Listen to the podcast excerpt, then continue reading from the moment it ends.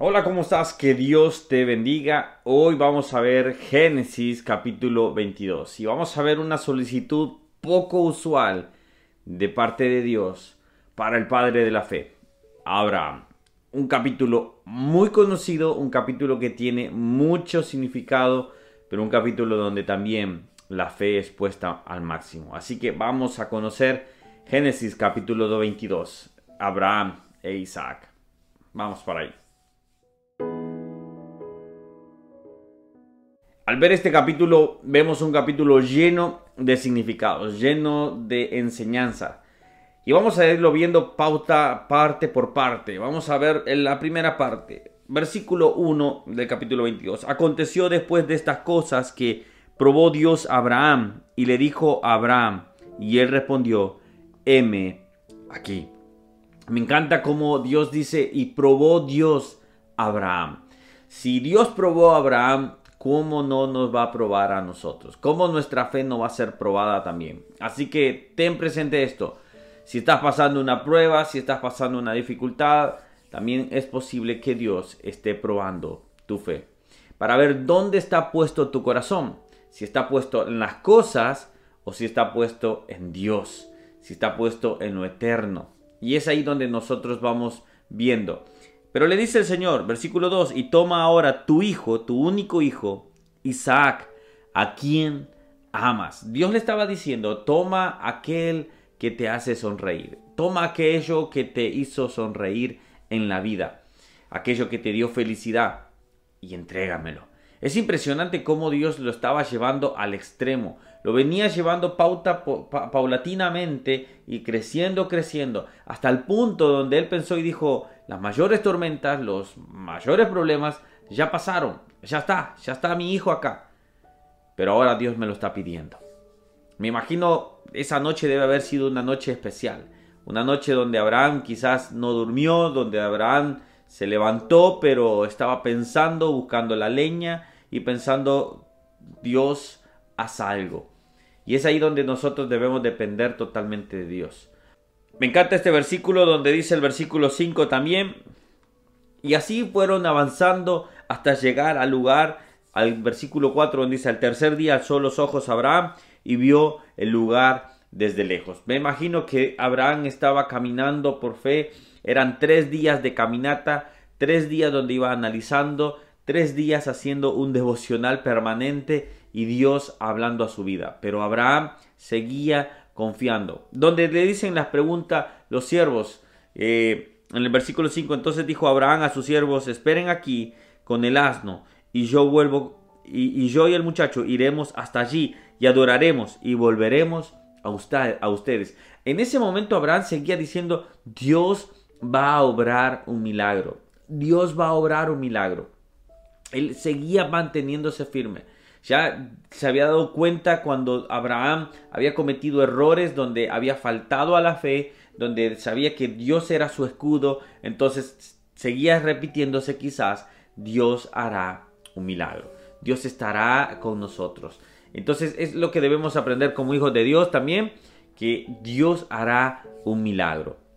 Que mi fe sea aprobada no significa que Dios no pueda obrar un milagro. Entonces, en este momento, eh, ya sé la pregunta, creo que más difícil que Abraham pudo haber escuchado. La pregunta donde Isaac se le acerca, entonces, y le dice, Padre, he aquí que está el fuego y la leña, mas, ¿dónde está el cordero para el holocausto?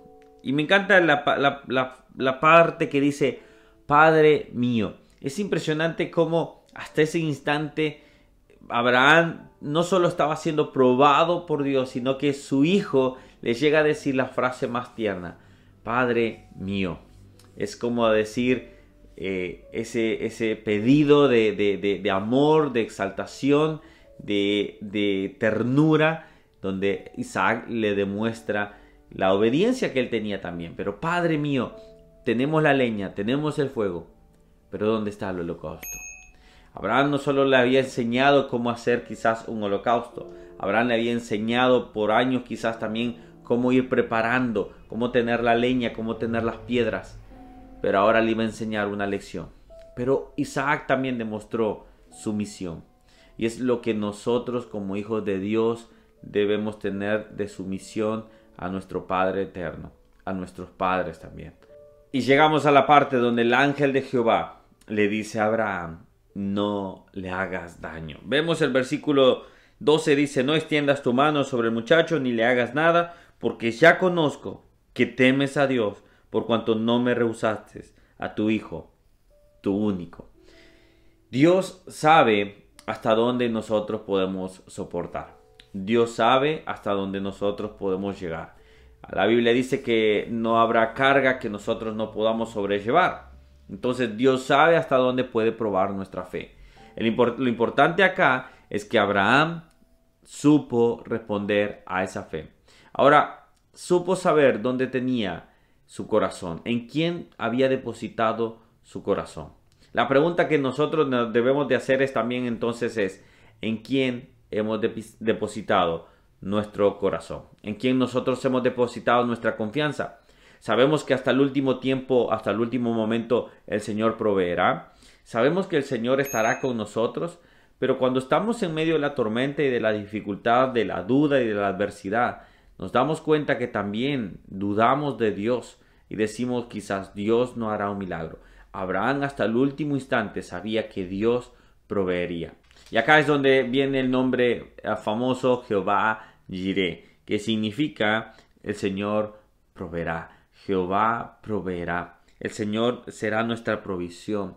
El Señor será quien nos dé las provisiones, lo necesario, lo justo, pero también en medio de la prueba de nuestra fe, sabrá cómo proveernos para que nosotros tengamos esa pronta auxilio, ese pronto auxilio, esa pronta ayuda.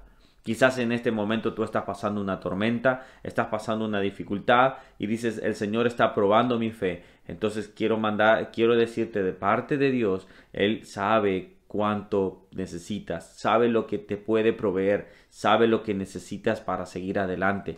Pero aun cuando esté probando tu fe, no desmayes, sigue adelante en Cristo Jesús.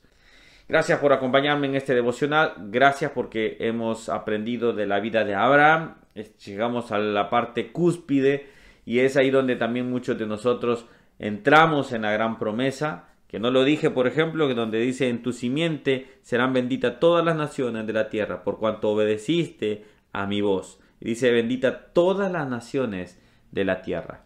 Por fe nosotros estábamos siendo incluidos ahí también, en ese hermoso propósito y plan de Dios.